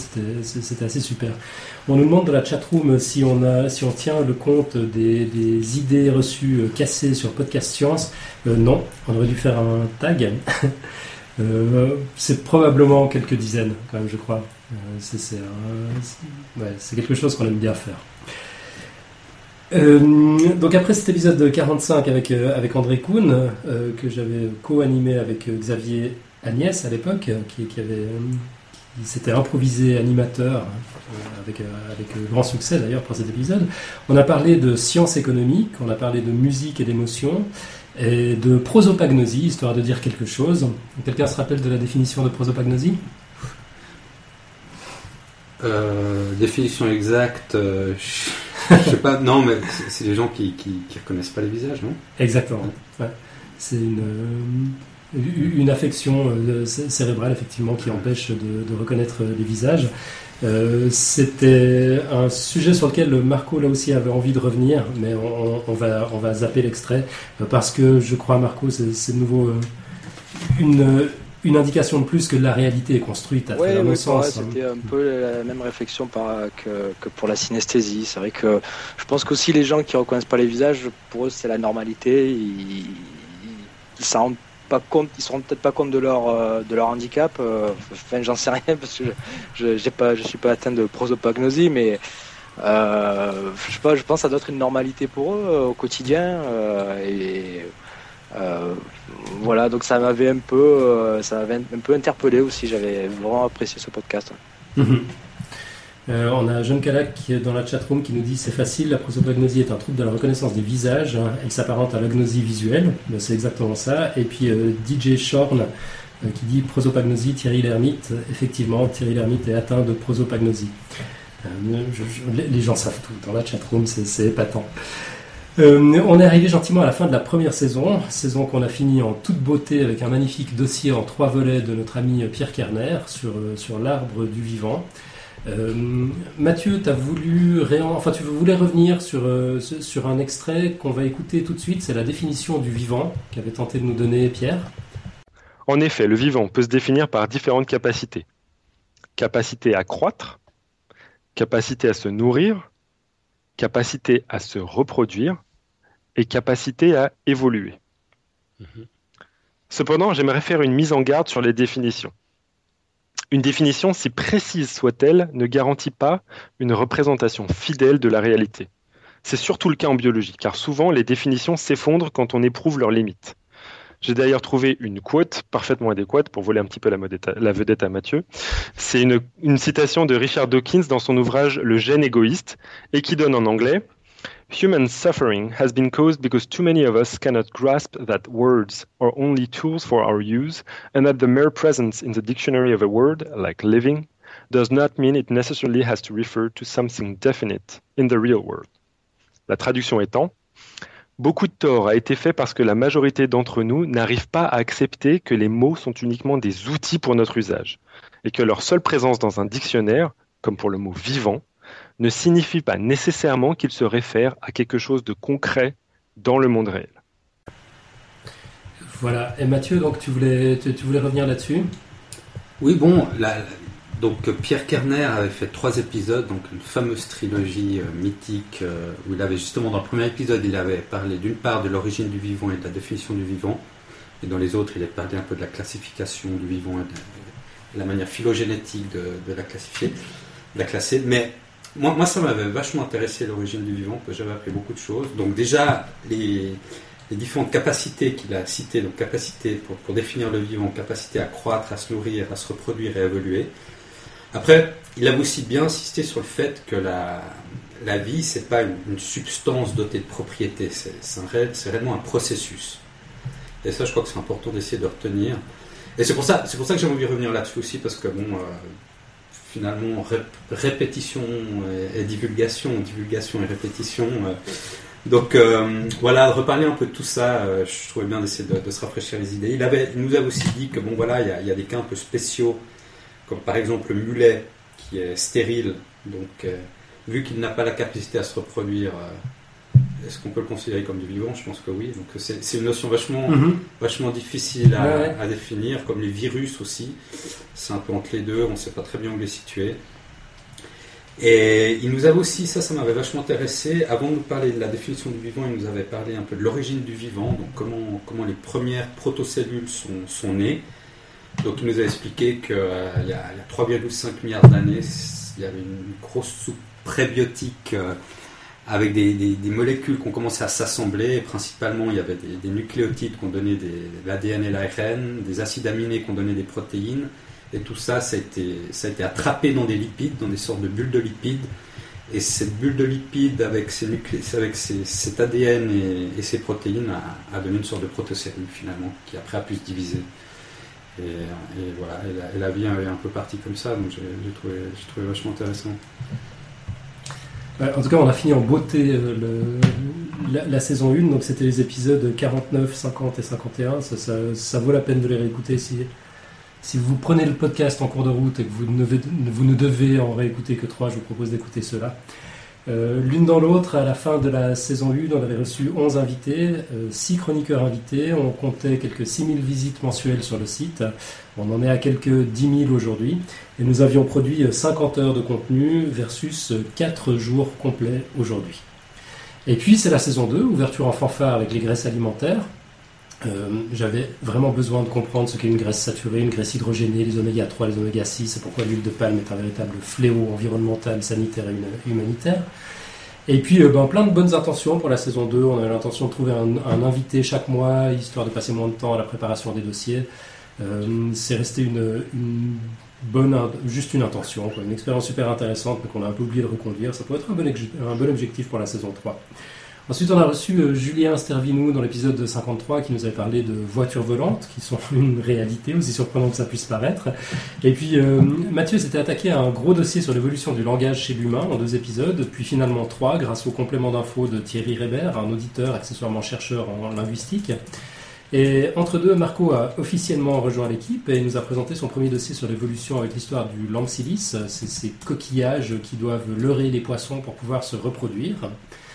Et puis, euh, c'était l'époque du gros buzz sur les neutrinos supraluminiques, avec un petit dossier pour y voir un peu plus clair, et une illustration de Grégory Michnik pour fêter euh, ses débuts, enfin les débuts tout court de, Strip Science. Et balaboum, révolution en octobre 2011, après 57 épisodes, Mathieu nous annonce qu'il quittera le podcast à la fin de l'année. Panique à bord, je, ne vous dis pas, avant finalement il n'a pas complètement quitté puisqu'il est avec nous aujourd'hui puis qu'il revient quand même de temps en temps. Euh, mais on avait publié de Rechef une, une, annonce pour faire face à la mission impossible de recruter un remplaçant pour cet, irremplaçable compagnon d'aventure. Et en attendant l'arrivée de la perle rare, bah, l'aventure a continué. Euh, Mathieu nous a parlé des exoplanètes, des conditions chimiques nécessaires à la vie, donc justement ce dont tu viens de parler. Euh, avec l'aide de Xilrian, qui est venu nous présenter son podcast, nouveau à l'époque, et Life, Vie artificielle, euh, et de Jean-Michel Abrassard, du podcast Scepticisme scientifique, qui nous avait parlé d'une expérience ou presque de premier contact avec l'expérience radiophonique de la guerre des mondes. Euh, puis Marco nous a parlé de la pauvre mère Kiwi, condamnée à coucher péniblement d'un- œuf presque aussi gros qu'elle. Et nous avons parlé un peu de géologie avec Clément Michou, un nouvel invité, doctorant à l'Université de Lausanne. Et dans l'intervalle, euh, on a reçu euh, plein de candidatures. On en avait retenu deux. C'était Franck et Hélène à l'époque. Euh, Pardon, Franck devait lire son, son, mail, son mail de candidature, mais, mais comme il est là, il n'est pas là, bah tant pis. Euh, on était déjà à l'épisode 63, qui était son tour de chauffe, justement, à Franck, qui nous a présenté comme ça, comme un coup d'essai, euh, son, dossier sur la pandémie euh, du sida. Inutile de préciser qu'après 10 secondes à l'antenne, on savait qu'on allait le garder. Euh, D'ailleurs, à, ce propos, John Calac, notre ami fidèle de la première heure qui est, dans la chatroom, avait bien résumé l'accueil. Il dit un grand bravo à Franck qui nous livre un dossier passionnant et qui nous compte avec brio. Ce n'est pas un exercice facile et ça s'est passé de façon remarquable. Voilà, comme ça c'est dit. Autre grande première pour l'épisode 64, l'arrivée d'une voix féminine sur le podcast avec le tour de chauffe d'Hélène qui a exploré la médecine pour tenter de comprendre quelle maladie pouvait bien expliquer le mythe du vampire. Euh, puis on a enchaîné avec une autre voix féminine, celle de Lia, qu'on avait déjà entendue d'autres fois pendant la saison 1, avec un dossier sur la zoothérapie, plein de vues très personnelles qu'on a découvertes euh, pendant, pendant le, le podcast, euh, que je préfère ne pas commenter, mais on n'a plus entendu Lia depuis. Et puis Mathieu est resté sur le thème des animaux domestiques pour euh, soigner sa sortie, euh, puisqu'il nous a offert pour son dernier podcast régulier le fameux chat de Schrödinger, vivant et mort à la fois. Et Mathieu est parti tout en restant, mais moins souvent.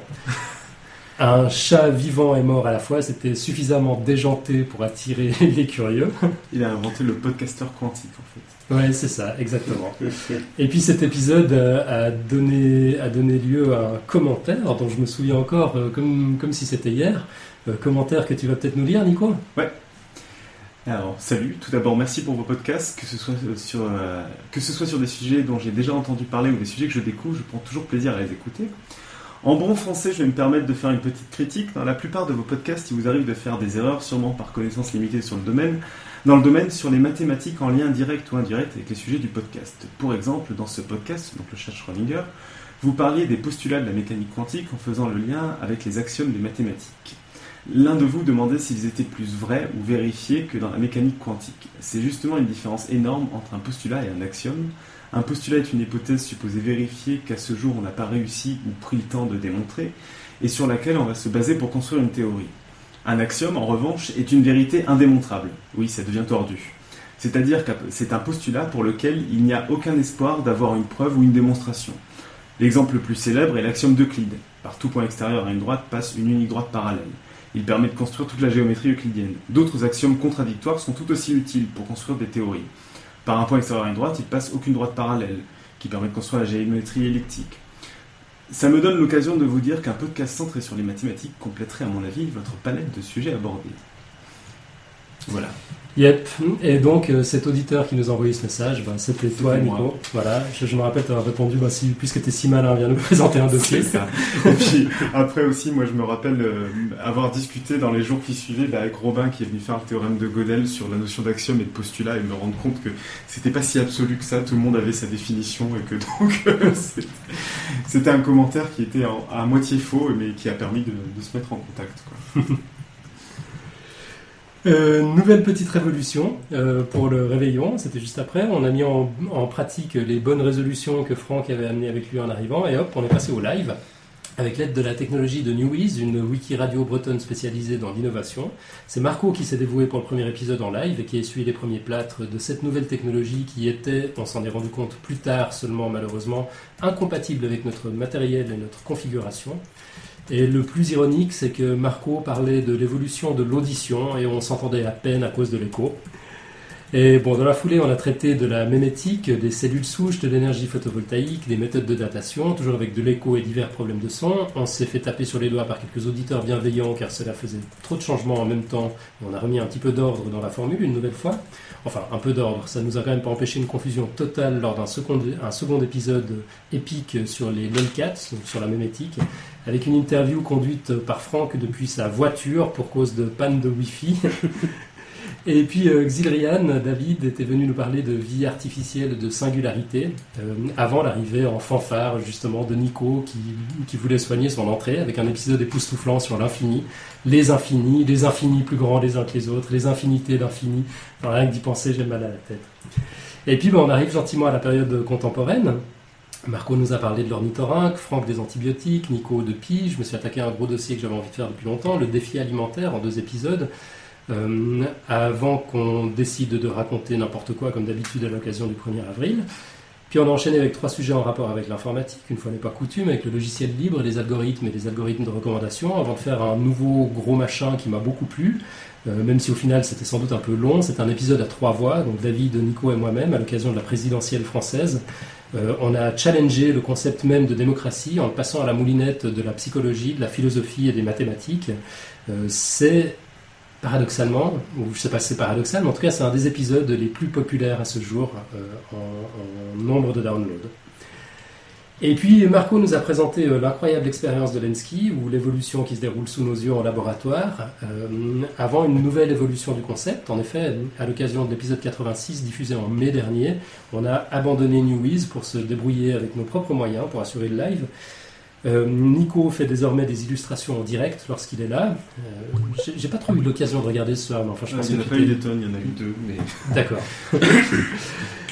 Euh, donc elles sont visibles à côté de la chatroom sur notre nouvelle page de live. Pour les gens qui ne nous écoutent pas en live euh, mais qui suivent le podcast, en général vous pouvez retrouver un lien sur les illustrations de Nico dans les notes de l'émission. Ça conduit sur un, sur un Tumblr. On retrouve évidemment euh, ces, illustrations sur Strip Science aussi.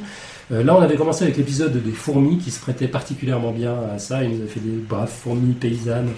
C'était très drôle. Et puis pour le reste, bon, on va passer euh, très rapidement dessus, car à moins que la centième ne soit votre tout premier épisode de podcast science, bah, vous les avez probablement encore bien frais en mémoire. On a parlé de bioéthique, on a parlé du palais de la découverte, de la créativité, des satellites artificiels, du théorème, du théorème pardon, d'incomplé- d'incomplétude de Gödel avec euh, Robin Jamet, euh, des cancérogènes. Et puis Cyril, le frère de Franck, est venu nous présenter son travail sur les mathématiques de la formation des bouchons. Et Nico y a ajouté sa touche artistique. Nous avons parlé de la sieste aussi, des trucs mnémotechniques utiles en classe de sciences, du concept de race, des maths comme courant artistique. Ouais, C'était l'été, on s'est un peu lâché sur les sujets, les sujets plus relax.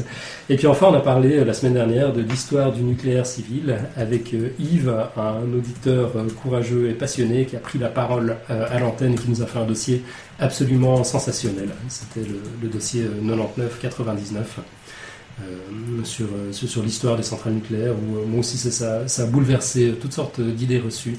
Euh, Ce, dossier, c'était vraiment bien. Euh, donc voilà, fin de, fin de cette longue rétrospective. Euh, c'était assez cool pour moi de pouvoir euh, me replonger dans tout ça. Je me rends compte du nombre de dossiers dont on a parlé. J'ai l'impression qu'on n'a on a même pas encore commencé à effleurer euh, le début de tout ce qu'on peut dire dans un, dans un podcast scientifique. Espérons que, que ça continue longtemps. Nico, On a une question de Mantine qui voulait poser des questions. Et donc sa première question est euh, combien de fois vous réunissez-vous par mois pour préparer les futurs sujets? Là, elle va être étonnée. C'est euh, zéro, c'est Ouais, ça? c'est ça, Donc euh, voilà, zéro fois Mantine. Ensuite, combien d'épisodes sont planifiés à l'avance? Ça, je sais pas si on peut le dire pour ne pas euh, casser le mythe. Euh, voilà, à force de casser des mythes, on peut aussi casser euh, celui du podcast bien préparé, bien organisé. ça. Donc, Euh, Est-ce euh, qu'on a les programmes jusqu'à la fin 2012 Alors en toute honnêteté, non. Non. Voilà. Ni jusqu'à la fin 2013. Mais on n'a même pas jusqu'à la fin août en fait. Enfin si jusqu'à la fin août, on sait qu'on va faire une pause euh, la semaine prochaine, qu'on va reprendre en septembre. On ne sait pas encore si ce sera le 6 ou le 13, mais en toute honnêteté, on ne sait pas encore avec quoi. Alors on a, on a une ou deux pistes. On sait que Robin Jamet va revenir nous voir. Euh, moi, j'ai envie de préparer un dossier sur, euh, sur l'introspection. Euh, Nico veut nous parler du Mais zéro. Moi, après avoir parlé de l'infini, je veux parler de rien. Oh, Exactement. mais, mais les sujets de Nico, j'adore trop. Mais euh, voilà, à, à l'heure où on vous parle, il n'y a pas une ligne de rédigé encore, et puis on ne sait pas à quelle date on va les faire. Euh, il faut savoir qu'on on bosse tous quand même à côté, qu'on a des boulots prenants, qu'on bosse beaucoup, et puis euh, qu'on fait le podcast quand on peut, comme on peut. Et honnêtement, c'est un véritable miracle qui puisse avoir lieu chaque semaine. Je sais encore pas comment on fait, parce qu'on est, on est vraiment pas organisé pour. Voilà, voilà. Euh, on avait l'intention aussi de parler des événements qui nous ont beaucoup marqués pendant cette période 2010-2012, mais alors, je- précisément faute de temps, bah, on n'a pas préparé grand-chose. Il y en a qu'un qui est sérieux parmi nous, c'est Mathieu, euh, qui voulait revenir sur un des, un des événements euh, scientifiques euh, importants euh, auxquels on n'a pas tous compris grand-chose. Il faut dire qu'on n'avait pas tellement Mathieu sous la main pour nous l'expliquer, donc ça, va être, le tir va être corrigé tout de suite. Mathieu, tu voulais revenir sur le, sur le boson de Higgs Ouais, le fameux boson de Higgs dont, tout le monde a entendu parler, cette découverte. Alors bon, je vais de nouveau casser une idée reçue. On a tous entendu dire que le boson de Higgs était responsable de la masse de, de la matière. Alors il est responsable en très petite proportion en fait. Euh, il y a d'autres raisons qui, La grande partie de la masse de la, matière est due à, d'autres raisons que le boson de Higgs. Alors je vais revenir là-dessus dans cet épisode, dans, ce dossier. Euh, Peut-être juste avant de commencer le dossier, je vais juste rappeler deux, trois notions fondamentales pour qu'on ait tout ça en tête. J'en ai déjà parlé dans, les, dossiers que j'avais fait euh, auparavant. Alors, dans la nature, il y a quatre forces fondamentales la force de gravitation que tout le monde connaît, la force électromagnétique. Ah, moi je peux demander à professeur Franck, peut-être. Il est en train de. je suis en train d'énumérer sur le bout de mes doigts, voir si je me rappelle. Alors, effectivement, il y a la gravitation, Ouais. il y a la force électromagnétique. Ouais. On croyait au départ que c'était deux forces, et puis on, On a, on Maxwell les a Voilà. unifiés en une seule force. Et puis euh, il y a euh, la force nucléaire faible Ouais. la force nucléaire forte. Voilà. ça Il y en a une des, deux, une des deux qui est responsable de la radioactivité, puis l'autre qui le- tient ensemble les. Ouais. les- L'interaction faible est, est liée à la, ce qu'on appelle la désintégration bêta, c'est une forme de radioactivité. Et l'interaction forte, c'est celle qui est responsable de la cohésion du noyau de l'atome. Yeah, d'accord. Donc quatre forces fondamentales. Il y en aura peut-être plus que trois après ce dossier, on verra. Ah. Euh, Juste, tu parles de dossier, on va peut-être quand même préciser pour les, les auditeurs qui, qui nous suivent que ça va pas être un dossier d'une heure et demie. non, alors ils m'ont challengé, je, ils- je dois faire ça en, en 10 minutes, je crois que ça va tenir en, entre 10 et 15 minutes. On t'écoute. Alors, je continue juste encore un petit rappel euh, des particules élémentaires. Il y a deux grandes familles. Il y a les- la famille des fermions et la famille des bosons. Donc, les fermions, ce sont les particules élémentaires de type qui constituent vraiment la matière de type euh, quark, électron. Et les fermions sont des particules élémentaires un peu spéciales qui ont pour rôle de véhiculer les forces, de transporter les forces. Donc, chaque, chacune de ces quatre forces fondamentales a un boson associé. Alors, par exemple, la force électromagnétique, c'est le photon. Euh, L'interaction faible, c'est, on les appelle bosons WZ. Bon. L'interaction forte, qui s'appelle le gluon. La particule élémentaire s'appelle le, le gluon, l'interaction forte. Et pour la force de gravitation, il est censé s'appeler graviton, mais on l'a pas encore découvert. Donc on est toujours à, sa recherche. Alors, je vais revenir sur le boson de Higgs. Euh, alors, euh, on a tous lu ou entendu que le 4 juillet 2012 dernier, le CERN a annoncé avoir identifié avec un degré de confiance de, je vais le dire en Suisse, de 99,999, donc 4,9 et 7%, non, je répète, 99,99997%, donc 5 sigma, donc une probabilité vraiment très élevée, euh, d'avoir découvert une nouvelle particule de, de type boson. Alors le CERN a effectué deux expériences séparément dans deux détecteurs distincts du LHC. Euh, ces deux détecteurs, c'est Atlas et CMS. Et les résultats obtenus dans les deux cas indiquent avec une probabilité très forte l'existence du boson de Higgs. Toutefois, il faut rappeler avec prudence que le CERN a aussi indiqué que des études complémentaires seront nécessaires pour déterminer si cette nouvelle particule possède l'ensemble des caractéristiques prévues pour le boson de Higgs. Alors, on fait quand même un petit peu de précaution. Euh, le boson de Higgs, c'est une particule élémentaire dont l'exis- l'existence permet d'expliquer pourquoi certaines particules ont une masse et d'autres n'en ont pas. Alors, pour bien comprendre le phénomène, euh, il faut plutôt parler du champ de Higgs, qui est le champ qui interagit avec les particules élémentaires de matière et qui leur alloue une masse. Alors, pour bien comprendre tout ça, on va prendre une image. On va imaginer une piste de ski enneigée, qu'on peut, peut considérer comme le, champ de Higgs. Et sur cette piste, on peut avoir différents types de personnes. On peut avoir des skieurs qui glissent bien sur la neige. Donc là, euh, ce serait le cas des particules peu massives qui, n'interagissent- qui interagissent peu avec le champ de Higgs, voire de masse nulle, comme le photon.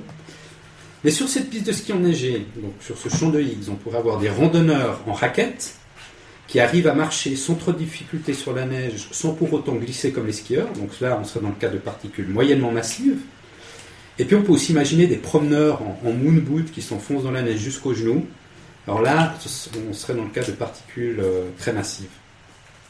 Alors quand on dit que le boson de Higgs donne une masse aux particules élémentaires, c'est pas tout à fait exact. Pour être rigoureux, le boson de Higgs n'est qu'une manifestation du champ de Higgs et du mécanisme de Higgs, qui lui donne la masse aux particules élémentaires. Alors par analogie, on va nous essayer de faire une petite analogie, on pourrait dire que le, champ de Higgs, euh, c'est c'est l'eau de l'océan, et les bosons de Higgs représentent respectivement l'énergie que transporte chacune des vagues qu'on a sur l'océan. Alors s'il n'y a pas de vague, il n'y a pas de boson de Higgs. Mais le champ de Higgs, il est toujours là. Donc l'océan, il est toujours là. Mais s'il n'y a pas de vague, il n'y a pas de boson. Le boson de Higgs se matérialise uniquement lorsqu'une interaction génère une vague sur l'océan, c'est-à-dire par analogie lorsqu'un objet interagit avec de l'eau, ou une particule avec le champ de Higgs. Donc on a tous déjà fait l'expérience, selon la forme et la taille, il est plus ou moins facile de mettre en mouvement un objet dans l'eau. Ben, C'est un peu la même idée avec les particules et le champ de Higgs. Euh, le mécanisme de Higgs rend donc d'ailleurs abusif le fait de parler de masse de telle ou telle particule, puisque la masse n'est plus une propriété intrinsèque des particules élémentaires, mais une mesure de leur interaction avec le champ de Higgs. Hein, il faut, faut faire attention. Euh, alors il faut savoir que la complexité des phénomènes intervenant dans la dé- détection de ces bosons conduit à raisonner en termes de statistiques plutôt qu'en termes de- d'identification formelle à 100% du boson. Ainsi, pour affirmer une découverte en physique des particules, la probabilité d'erreur doit être inférieure à 0,00006%, ce qui correspond à, en formalisme statistique à un écart type de 5 sigma. Et une telle démarche statistique implique donc de provoquer un très grand nombre, très grand nombre de collisions lors des expériences pour aboutir à des niveaux de probabilité élevés. Alors les mesures ont permis d'indiquer que cette nouvelle particule se situe dans un domaine de masse ou dans une plage énergétique de l'ordre de 125 à 126 gi- GeV, donc gigaélectronvolts. Pour rappel, on sait depuis la théorie de la relativité d'Einstein que masse et énergie sont équivalentes. C'est la fameuse équation E égale mc carré. Donc E énergie est égale à masse fois vitesse de la lumière au carré. Donc ça veut dire qu'une particule dotée de masse peut se transformer en énergie et vice-versa. C'est pour cette raison qu'on a l'habitude d'exprimer la masse des particules en- avec une unité d'énergie, comme le, MeV, le mégaélectronvolt, ou le GeV, à de plus hautes énergies, le gigaélectronvolt. Donc en général, il n'existe pas de boson de Higgs autour de nous. Il faut effectuer des chocs entre des particules, donc, euh, ou LHC on utilisait en l'occurrence le proton, des protons. euh, donc il faut faire des chocs en particules pour exciter le, le champ de Higgs et fabriquer ainsi des bosons de Higgs. D'ailleurs, ces bosons de Higgs euh, obtenus vont généralement se dissiper très rapidement, ce qui ne facilite pas les expériences. Alors, comme on le voit, le mécanisme de Higgs permet d'expliquer comment les particules élémentaires, donc les fermions et les bosons, acquièrent de la masse. Mais il n'explique pas à lui seul la masse des particules non élémentaires, comme les protons et les neutrons. Alors, les protons et les neutrons ne sont pas des particules élémentaires, car ils sont eux-mêmes constitués de particules encore plus élémentaires qu'on appelle euh, des quarks, qui sont des fermions. Euh, alors, autant le proton que le neutron, les deux sont constitués de trois quarks. Euh, le proton, alors il y a différents types de quarks aussi. Le proton est constitué de deux quarks up et un quark down, et le neutron est de un quark up et deux quarks down. La masse du quark up, alors là c'est important, c'est là où on va voir un peu, l'histoire. La masse du quark up est estimée à environ 3 MeV, mégaélectronvolts. La masse du quark down, elle, elle est estimée à environ 6 MeV. Si on somme les masses des trois quar- quarks du proton, on arrive à une masse d'environ 12 mégaélectronvolts. D'accord? Or, la masse du proton a été mesurée et elle est de 938 méga- mégaélectronvolts. Donc la masse des quarks constituant du proton, qui est la masse due au champ de Higgs, représente en réalité environ 1% de la masse totale du proton. Donc ça, t'as dit c'est 12, alors qu'on cherche à justifier 938. Voilà. Ah ouais, Ouais. c'est pas grand chose. Non, c'est pas grand-chose. Non, il est- Donc d'où vient donc le 99-99% restant de la masse du, proton Eh bien, le 99% de masse restante est due à l'énergie que les trois quarks acquièrent en interagis- interagissant entre eux. C'est en fait l'interaction forte, l'une des, quatre forces fondamentales de la nature que j'avais qu'on avait définies avant. Donc cette force, c'est celle qui permet de maintenir la cohésion du noyau de l'atome, c'est-à-dire de maintenir les quarks constitutifs des protons et neutrons ensemble. Et les quarks sont fortement liés entre eux par, l'interaction forte, ou plus, précis- plus précisément par les gluons.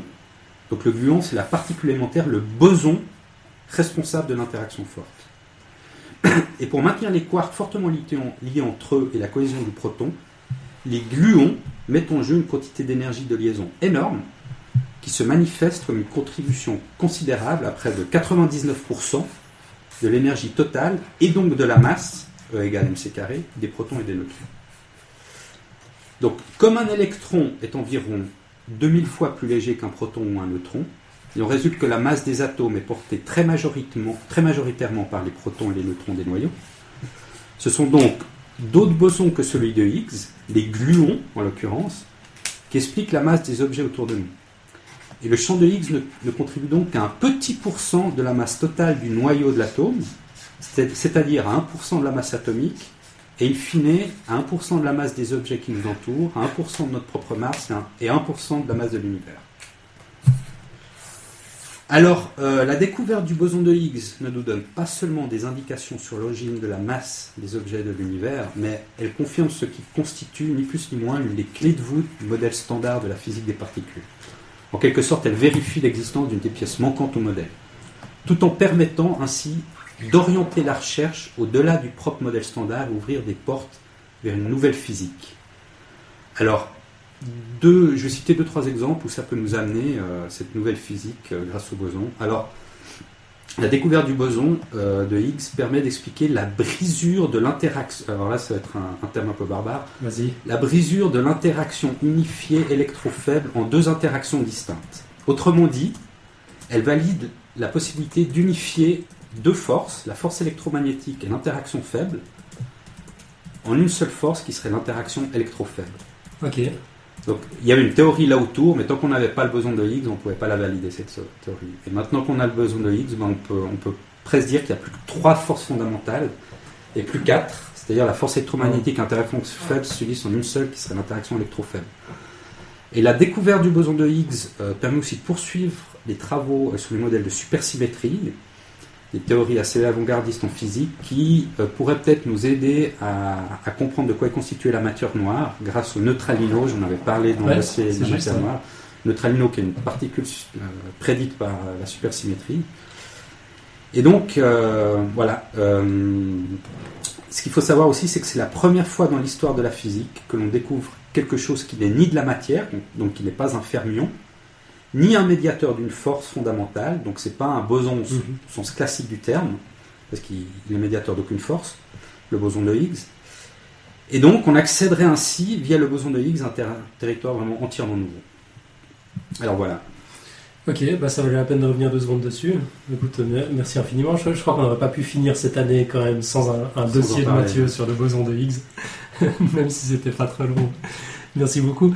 Euh, Nico, tu voulais peut-être nous faire un, un- un petit point sur un concours qu'on lance pour. euh, Euh, pour pour jusqu'à la prochaine fois, c'est Ouais, ça c'est ça. Ouais, alors on a décidé de faire un concours un peu spécial où ce, ce qui a gagné, c'est un peu la surprise, vous verrez.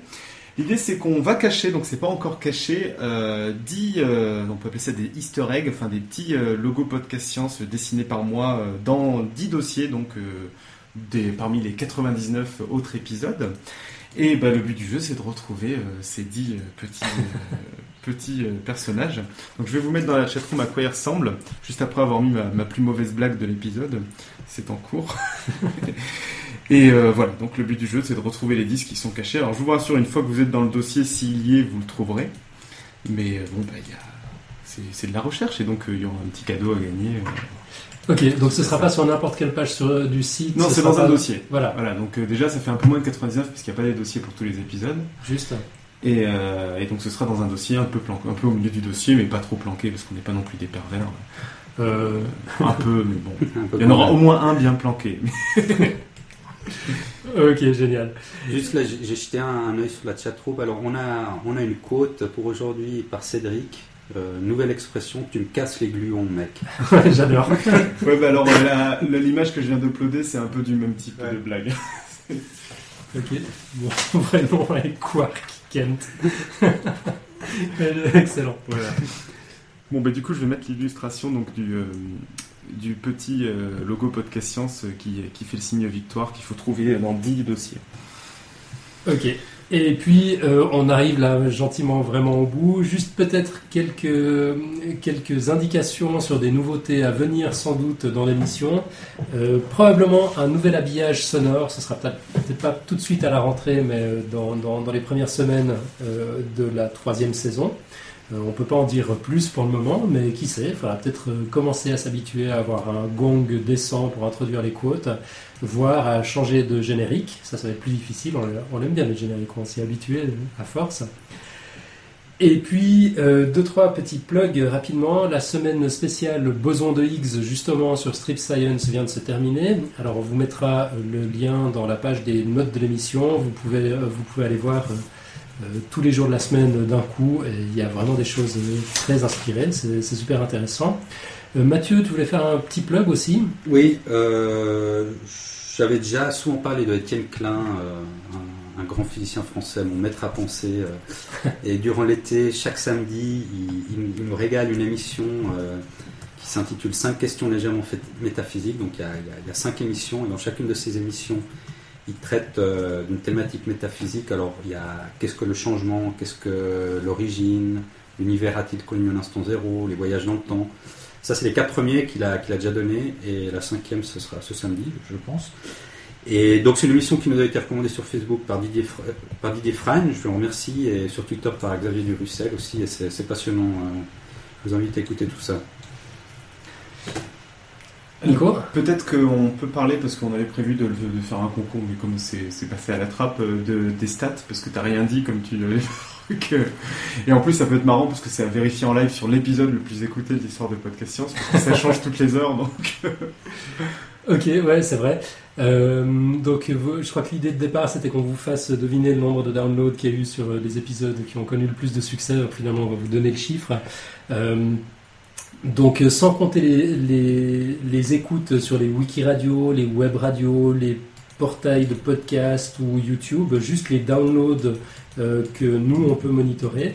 Euh, c'est-à-dire ce qui est écouté directement sur le site ou dans vos applications de podcast ou sur iTunes ou, comme ça, ou, ou.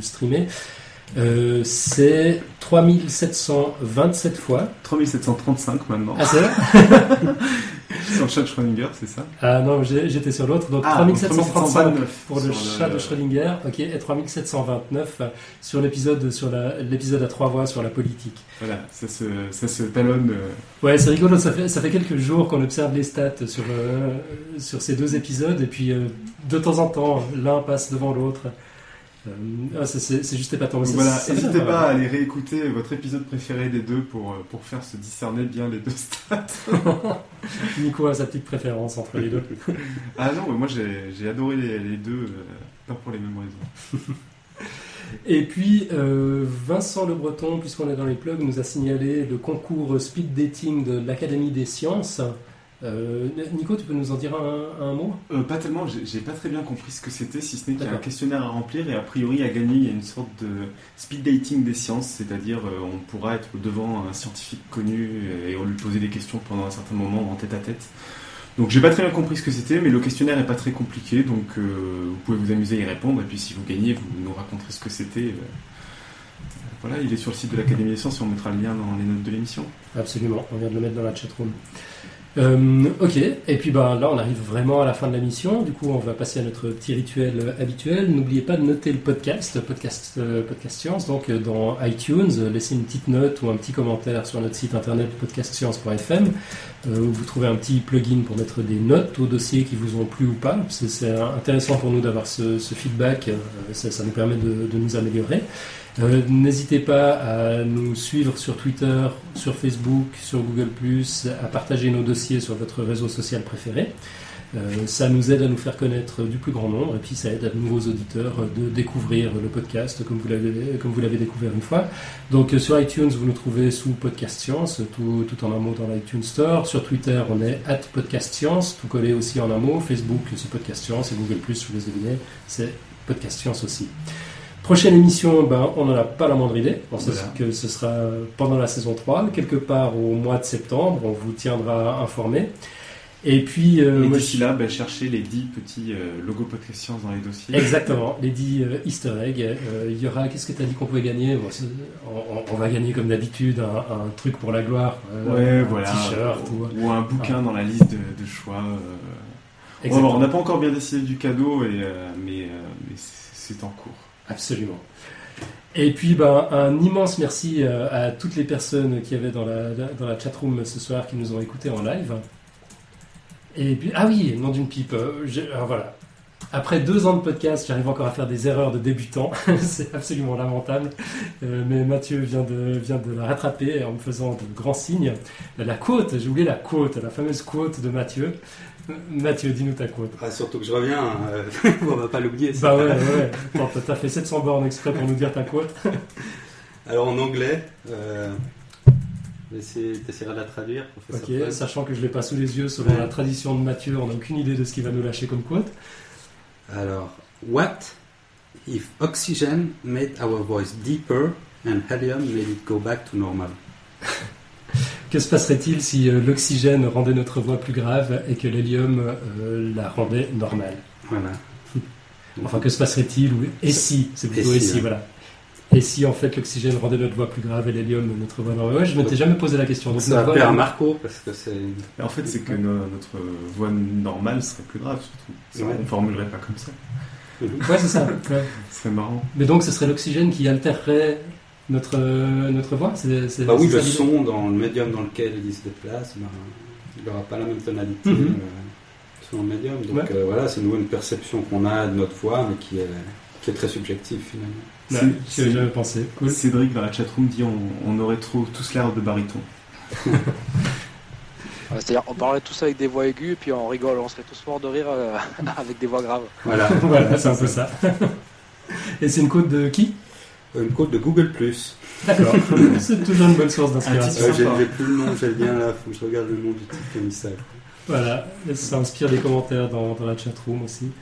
Euh, il n'y aurait pas de voix normale, ça dépend juste du milieu, c'est Draculito. Et puis euh, Yves qui demandait le peroxyde d'az- d'azote. Pingouin qui nous dit que les cordes vocales seraient peut-être différentes, exactement. Mais bon, c'était pour la beauté de la quote. Bah, on va s'arrêter là pour, euh, pour cette année, pour cette centième. Encore un immense merci à, à toutes les personnes euh, qui nous suivent, qui interagissent, qui nous permettent de nous améliorer, qui font que le podcast est ce qu'il est. Et puis, bah, à tout bientôt, à, à la saison prochaine. Et un merci tout particulier à tout ce monde qui est venu fêter la centième en live euh, dans la chatroom.